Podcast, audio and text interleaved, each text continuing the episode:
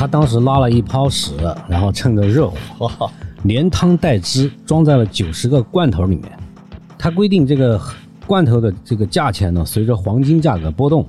因为这个罐头很贵啊，卖的很贵，所以根本没有人去打开它。每个罐头都有编号，嗯，标签上还写着“艺术家的大便重三十克，绝对原创，新鲜保存，没有添加防腐剂”。好多那个大公司的高管啊，百万年薪已经算是金字塔顶尖的一小撮人了啊。嗯，但是人家辛苦干一年，还不如这罐屎值钱呢。真是莫大的讽刺。有些他就分成了两派嘛，一个就是藏獒派，一个叫反藏獒派。这个反藏獒派的人为了讽刺这种没有底线的胡吹，呃，他们还编了一段话啊，这个话很著名的，叫做“一獒敌九虎，嗯，三獒成航母，五獒战上帝，十獒创世纪。”这不战狼吗？这 战狼也没这么厉害，人家藏獒能够创世纪的是吧？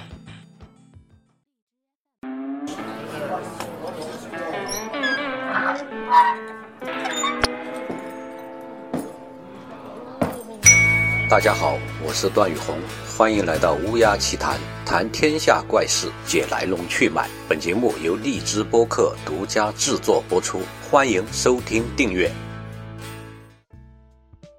Hello，大家好，我是段宇红，欢迎收听乌鸦奇谈。今天我们还是请到了资深老照片收藏家，长期从事历史写作和研究，喜欢周游世界的杰出青年邹德怀老师。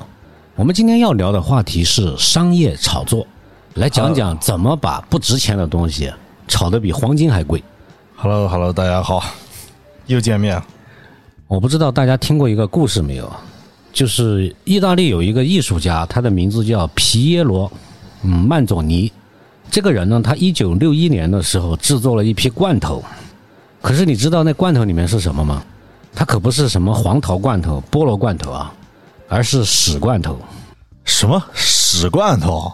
没错，你没听错，就是屎罐头，就是用他自己拉的大便，嗯，做的罐头。他当时拉了一泡屎，然后趁着热乎，连汤带汁装在了九十个罐头里面。啊，他规定这个罐头的这个价钱呢，随着黄金价格波动。因为这个罐头很贵啊，卖的很贵，所以根本没有人去打开它。每个罐头都有编号，嗯，标签上还写着“艺术家的大便重三十克，绝对原创，新鲜保存，没有添加防腐剂”。呃，很多人觉得这是瞎胡闹啊。嗯，你谁会去买这个屎罐头呢？是啊，谁买这个呀？但是还真别说，这个炒作就是成功了。它的九十个罐头不但卖出去了，而且价格一路飙升。一九六一年的时候，大概是三十七美元一个罐头，现在已经涨到了十二万欧元一个，哇，可以说已经比金价还贵了。好多那个大公司的高管啊，百万年薪已经算是金字塔顶尖的一小撮人了啊。嗯，但是人家辛苦干一年，还不如这罐屎值钱呢。真是莫大的讽刺啊！你说完这个故事之后，我当时也想到了，就是很早很早。就有这个长春炒君子兰的这个故事。这君子兰这种植物大家都知道啊，产自南非。这十九世纪的时候呢，被日本这个大学助理教授然后引入，并且命名为君子兰。因为这个日语当时也是这个汉字嘛，所以后来呢引入我国的时候呢，就原封不动的用了君子兰这三个字。到了八十年代的时候啊，长春开始出现专门售卖君子兰的这种市场。当时呢，也是供不应求，价格很高。据说啊，是能达到普通人收入的几倍，甚至十几倍这么高。嗯，那反正我是听说，当时政府注意到之后呢，所以在八二年左右出台了一个限价令，说规定每一盘君子兰售价啊不得超过两百元。哎，等等等等，我觉得哈，这两百元我们得给大家说一下啊。现在咱们听起来两百元真不算事儿，是好像也就是出去吃顿。自助餐也就两碗拉面，差不多啊。啊，对，吃好一点的日本料理，好像两百元也不太够。对，但是在八十年代初，这两百元可是购买力太强了。哦、我记得当时我的爷爷奶奶卖了一套祖传的老宅子，啊，当然也不大啊，好像就两间房嘛，哦、就卖了三四百块钱。啊，这这么夸张吗？所以说。我觉得当时一瓶兰花卖两百元，真的是有点高了。也有可能因为当时房子的确也不值钱啊。是是是，您接着说。行行行。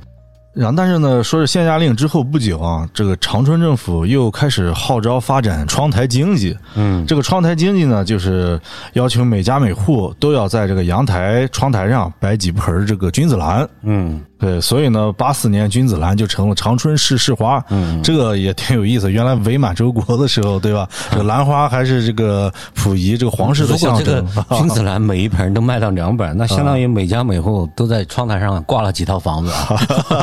那也太狠了。对，所以后来久而久之呢，这个当时出的限价令也就不了了之了啊。然后因为有这个市花的身份呢，君子兰在花卉市场上的价格就开始居高不下。真品啊，据说是炒到了万元，甚至十几万。当时这个外号叫做“绿色金条”。嗯啊，启功呢还给这个君子兰提过字，就是那位书法家。对对对，书法家。然后这个侯宝林呢还专门给他讲过相声。嗯啊，甚至啊，当时还因为真品君子兰的事啊，发生过一些刑事案件，什么盗窃啦、可能抢劫啦这些。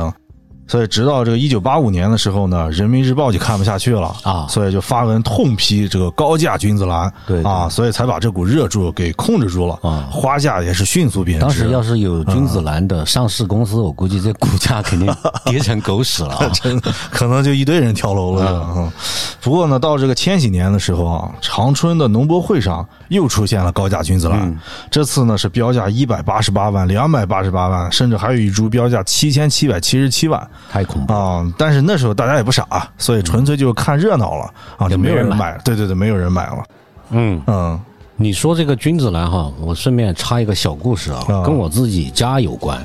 就是大概在九十年代的时候啊，我当时好像兴起了这个呃养君子兰的风气，而且呢，它已经变成了一种投资趋势了啊。呃，当时我父亲就看见这个去参加过好多这个君子兰展会和拍卖会啊，他看见人家卖那个君子兰啊，那个兰花啊，大概是一盆能卖出三五十万，这么贵，所以他特别心动。嗯，其实兰花我们可能随处可得，但是它能够卖出好价钱的呢，据说它有很多学问啊。比如说那个兰花的什么叶片的两边长出金线，或者中间长出一条金线啊，这种君子兰你得养出这个样子来，才能卖上价钱。当时我父亲他就开始养了几盆，以后就一发不可收拾，最后在家里面养了大概有三百多盆君子兰。那那还是你家有钱，那是。这个兰花它是这样的，就是。它开花的时候，它会发出一种幽香，就是若隐若现，嗯，很好的，哎，就是一会儿闻得到，一会儿闻不到，所以说它有君子风范，淡雅。大家就觉得说把兰花比喻作君子嘛，嗯，但实际上很多人养兰花真的是想发财的，嗯，呃，当时我父亲他出，比如他要出差，他就把这个花交给我妈给他养，嗯，就是。他交代过的是不能用那个水管接着水往上喷水，得要用小喷壶，一片叶子一片叶子的浇，因为这玩意儿 以后可能三五十万一盆呢，是吧？呃，但是我妈肯定没有这个耐心嘛，等她不在家了，就接上那个水管啊，就是直接直接就喷了，直接往往往上喷。她回来也不知道啊。后来这些兰花全部砸在手里面了，砸在手里面，他后来就把这些兰花呢，就是。朋友啊，亲戚啊，谁想要就送一盘，就慢慢的就就送没了。嗯，他也没有因此而发财。嗯，这还损失了不少钱呢。对对对。那其实话说回来，这个炒作应该也是由来已久，对吧？不光是咱们这个对近代，还有现代。我应该应该很早之前我就看过有这种炒作的历史。嗯，很多那种炒作案例，可能最早的时候这些大骗局都可以追溯到西方。所以炒作它是有悠久的历史的，呃，历史上有好多这种把不值钱或者价值并不高的东西啊炒成天价的案例。刚才咱们说兰花炒作呢，这个属于植物炒作啊，呃，其实你应该听说过吧？就是在好像在荷兰，嗯，呃，以前还有一个叫啊，段老师，你说的是这个当时著名的荷兰郁金香泡沫案，是不是？对，是一个惊天大骗局。对，这个我记得是十七世纪上半叶啊，荷兰当时出现疯狂炒作郁金香的这个浪潮，一株郁金香被炒成天价，最贵的郁金香呢，当时能卖出的价格啊，折合现在相当于北京五六环买套房的价格天哪！啊、非常恐怖。后来说是这个泡沫破灭之后呢，成千上万的人在这场浩劫之中倾家荡产。肯定有人跳楼。啊、对，除了这个炒作植物，你肯定还听说过炒作动物。嗯，以前中国不是很流行这个叫藏獒炒作吗啊？藏獒啊很多人为了炒作藏獒呢，还专门请了一些写手，编了大量的这个历史段子、神话故事，说什么藏獒是跟随成吉思汗的蒙古大军西征 啊、一路上所向披靡，这就是蒙古大军成功的奥秘。呃，然后又说什么藏獒为了保护家园啊，勇战群狼，老虎、豹子看到藏獒都得绕着走，知道吧？然后藏獒简直被他们吹成了这个银河系第一神犬。嗯，呃，一方面呢，很多人信以为真，它就形成了一个这样的信众群体，啊，这就培育了市场基础嘛。另一方面呢，因为养藏獒它也变成了一个产业，嗯，因为越来越多的人认为啊，养藏獒是可以发大财的，所以就加入了这个行列，生怕晚了不赶趟。他们加入这个养藏獒的这个行列以后嘛，他也开始跟着炒作嘛，嗯推波助澜嘛，所以就把这个藏獒的价格一路推高，从最开始的几千，后来炒到几万，嗯几十万、几百万、上千万，嚯最夸张的时候，听说还出现了什么三千万、五千万一只的藏獒。嗯，那咱们先不说炒作不炒作啊，光说这个藏獒，它到底有没有说传说中的那么勇猛呢？那么神奇？其实啊，没有那么夸张。呃，我记得当时网上啊，关于这个话题呢，争论很激烈啊。嗯，尤其是在百度的几个贴吧，每天人们就在上面展开大论战。啊，他就分成了两派嘛，一个就是藏獒派，一个叫反藏獒派。这个反藏獒派的人为了讽刺这种没有底线的胡吹，嗯。呃，他们还编了一段话。啊。这个话很著名的，叫做“一獒敌九虎，嗯，三獒成航母，呵，五獒战上帝，十鳌创世纪。这不是战狼吗？这不 战狼也没这么厉害啊，呃 人家藏獒能够创世纪的，是吧？藏獒呢，它有很多品种，比如说它的一些什么叫做狮獒啊，啊，或者雪獒，呃，外形上看着是比较霸气，也比较漂亮的。嗯，这个实话说，狮子对吧？呃，这个确实是它的优点，但是是。藏獒它也是有很多缺点的，嗯。比如说智商不是太高，嗯身体不是很灵活和敏捷，嗯。它的耐力也不太好，啊，然后吃东西饭量又特别大。吃，的很多，嗯，呃，所以我们看看这个世界上各个国家使用的什么救护犬、嗯。警犬、导盲犬这些工作犬啊，它都不是藏獒。嗯如果说是从格斗的能力角度来讲呢，嗯呃，我们也知道全世界最风靡的是那个叫比特犬。啊，比它对耳朵尖尖的那种，对对，那个狗呢，因为它是专门培训出来，或者是专门经过人工的驯养，呃，用于叫做斗犬。啊嗯，所以它对痛觉好像非常的迟钝，啊，所以对，就是一口咬在身上，它没什么感觉。所以很能打 啊。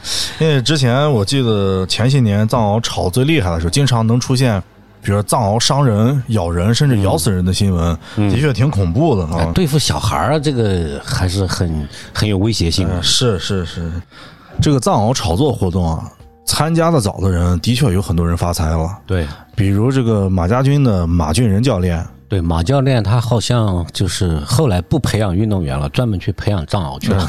狗比人值钱啊。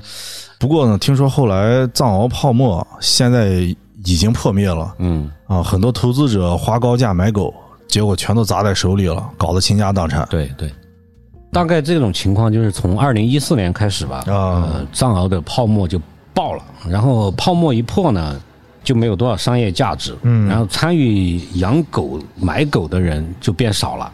然后价格一路走低，呃，有些投资者就是当年曾经投了很多钱开这个叫藏獒养殖场，结果现在他手头的狗呢只有降价的贱卖，啊，呃，甚至降到了这种不足千元就可以买一啊、一头藏獒。其实除了真正的养狗爱好者啊，嗯啊，现在基本上没有人问津。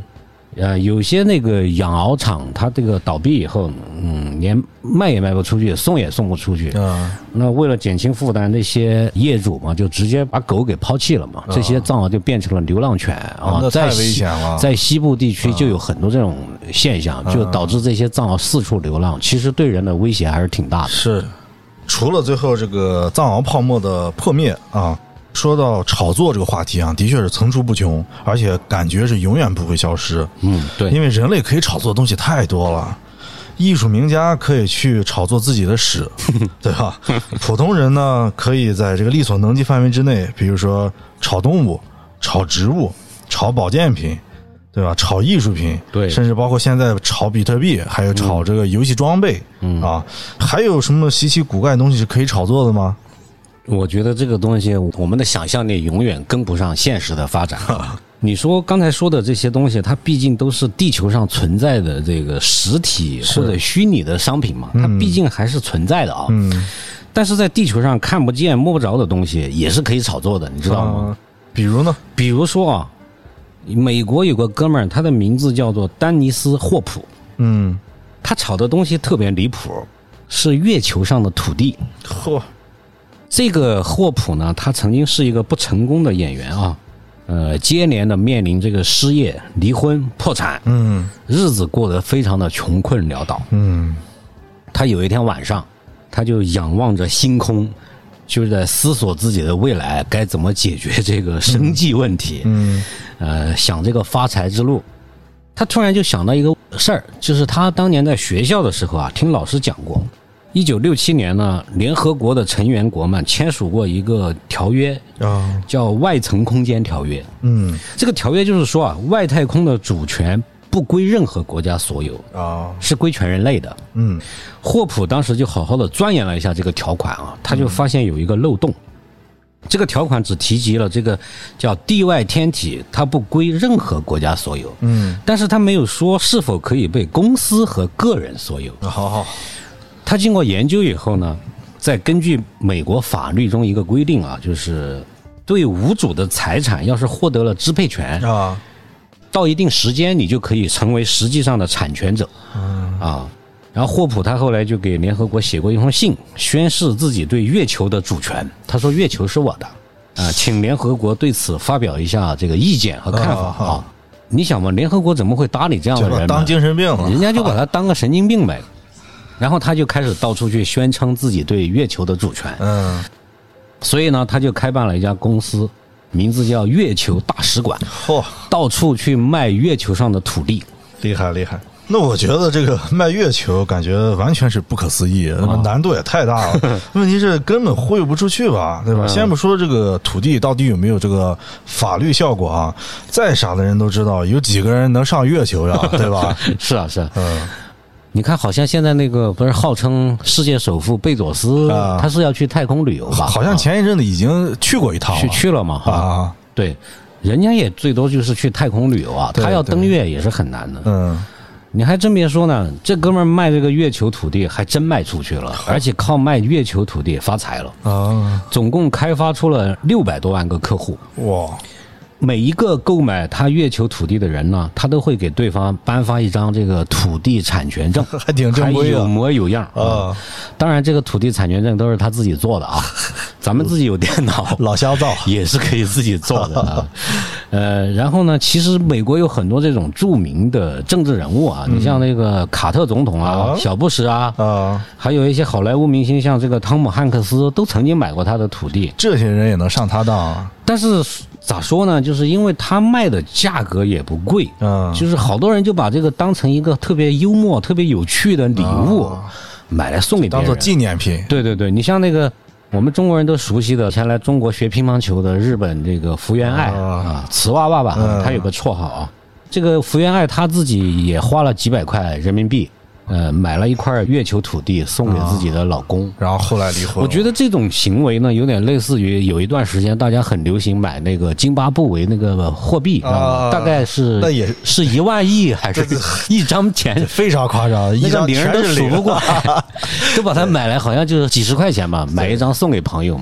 嗯，那其实就是一种猎奇心态，当做一种好玩有趣的纪念品。对，但是人家嗯居然靠这个也赚了几千万，也是一种本事，嗯对吧？不偷不抢，对吧？嗯，那么他卖这个月球的土地，呃，明显是个大忽悠啊。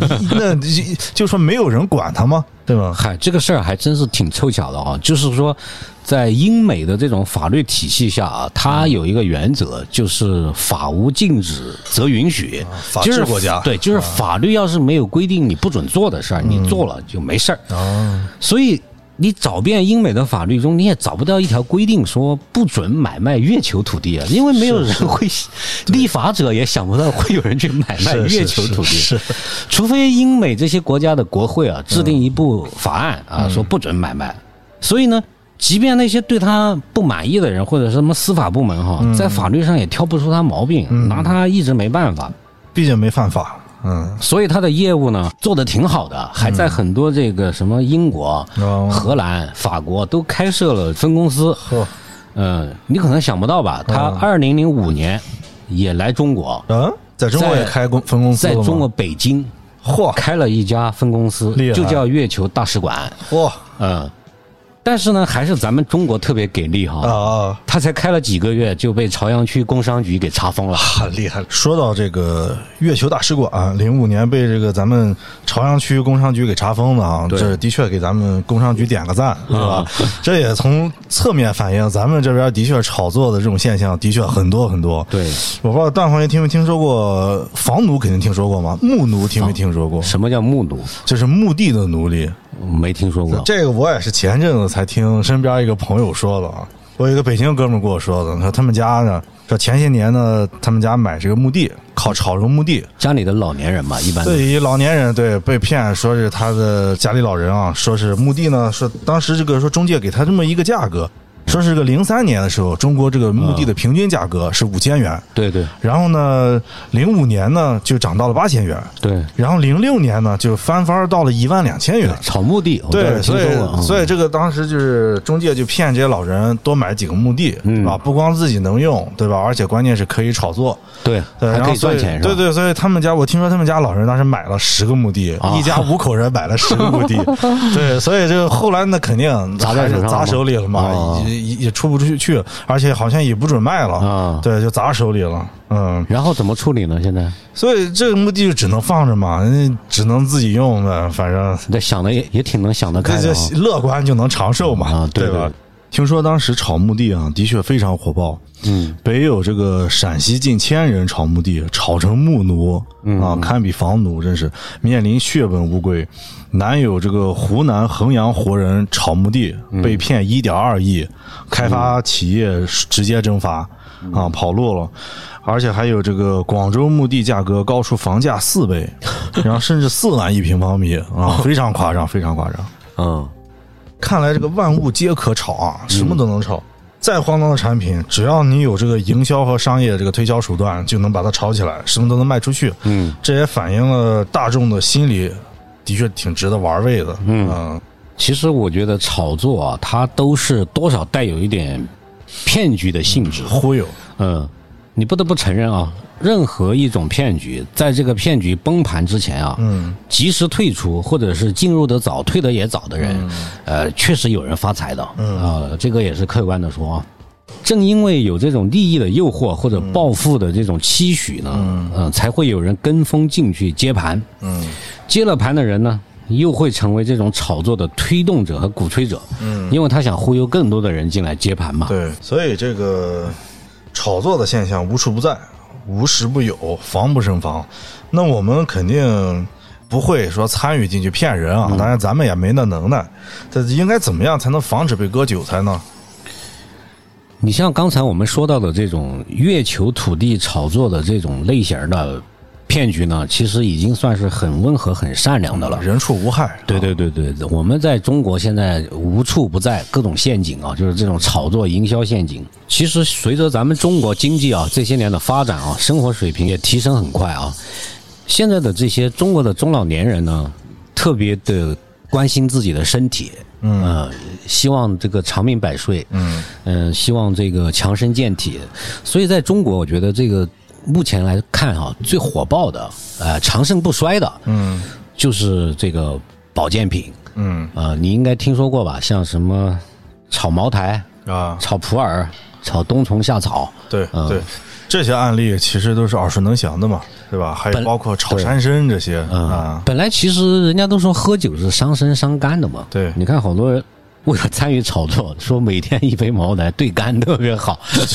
嗯，这个茅台的炒作其实到了什么程度？就是在我们老家那边茅台镇嘛，啊，因为在市面上你其实是很难买到标准价格的茅台的，是就国家是不允许它超过一千四百九十九嘛，就是那个飞天茅台。啊，但是在那个贵州茅台镇，它有很多这个黄牛，嗯。就靠收原价茅台，嗯再加倍卖出去，嗯，倒一手一，年能赚好几百万。嗯他是怎么个炒法呢？就是说，你一个游客，你来到了茅台镇，你可以住在那个茅台酒厂的那个宾馆里面。啊，你住宾馆的人，凭着你那个房卡，你是可以每天买一瓶的，好像是，哦大概你住两天就能买两瓶吧，大概但是也只只有这么多。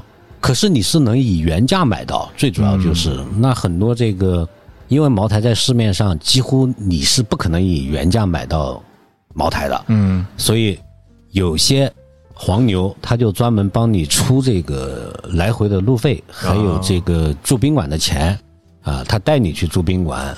唯一你要给他的回报就是你拿着你的房卡去买两瓶酒，原价给他啊。就行了。其实你是帮他买，嗯。但是他们转手可以以两千五、三千多这样的价格卖出去。嗯，嗯，因为市场上的这茅台是供不应求的。所以说呃，很多人出国的时候在那个国际免税店。吧？对对对每个人呃限购两瓶嘛，他们都会买两瓶茅台带回国内，对对对对吧？啊，其实那个买回来，好多人也不是自己喝，确实是可以拿去赚钱的。嗯，是，嗯，然后除了茅台呢，其实我们还知道还有炒普洱茶嗯，太火了，这个太火啊了，，冬虫夏草就更别说了，那个特别火爆。是，啊，普洱茶其实这个现在有点退烧了，但是曾经在最高峰的时候，嗯，很多那个普洱茶也被炒成了天价啊。什么陈年普洱还是这些？对对对，因为在我知道的，因为普洱它不是在云南嘛，产地是云南，嗯。呃，很多内地啊，它的当地的这些就是中产阶级啊，嗯。基本上就是说把普洱，它既把它当做一种养生保健品，嗯。同时也把它当做一种投资理财的东西，嗯。呃，金融产品吧，可以说，他们经常会组团到云南的这个茶园里面去包一个茶园，或者包下几棵树。啊啊、每年到了收茶的季节，他们就开着车过去了。开着车过去呢，等这个茶摘下来，再把它制作成茶饼，嗯他们就拉一车回家。嗯啊，拉一车回家呢，平时就自己喝，嗯当然他也喝不了这么多，但是每过一段时间，就是过了这个叫做旺季，就是产茶的旺季，市场上的茶不是就会变少嘛？那很多街边的这些呃所谓的这个茶商，嗯。他就会向这些人去高价回收啊。这个普洱茶，再把它高价卖出去，啊，所以其实这当中是有利益在驱动的，就是如果你光靠自己喝，你是喝不了这么多的，嗯。但是如果你想投资，那你就得疯狂的买。是。我就认识好几个朋友，专门买了一套房子，就是用来囤普洱茶，专门存茶的，囤了好几吨普洱茶在自己的房间里面。嗯，他主要就是为了赚钱炒作。嗯，那最后基本还是会砸手里了，因为现在普洱茶好像价格已经上不去了，嗯，就看你是在什么价位入手的了。嗯。嗯，你像那个月球的土地呢，你就算是花几百几千块钱买、嗯。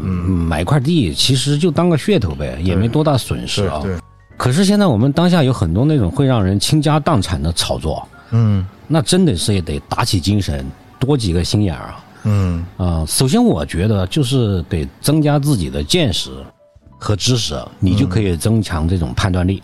但是这个要求还是有点高，不是对每个人都适用的，尤其像中老年人啊。最重要的，我觉得就把握一个标准嘛，嗯。啊，天上不会掉馅饼的，不要有暴富的心理，嗯。你就大幅度的减少了被炒作骗局坑害的可能性。你说白了都是贪欲啊，对对对对，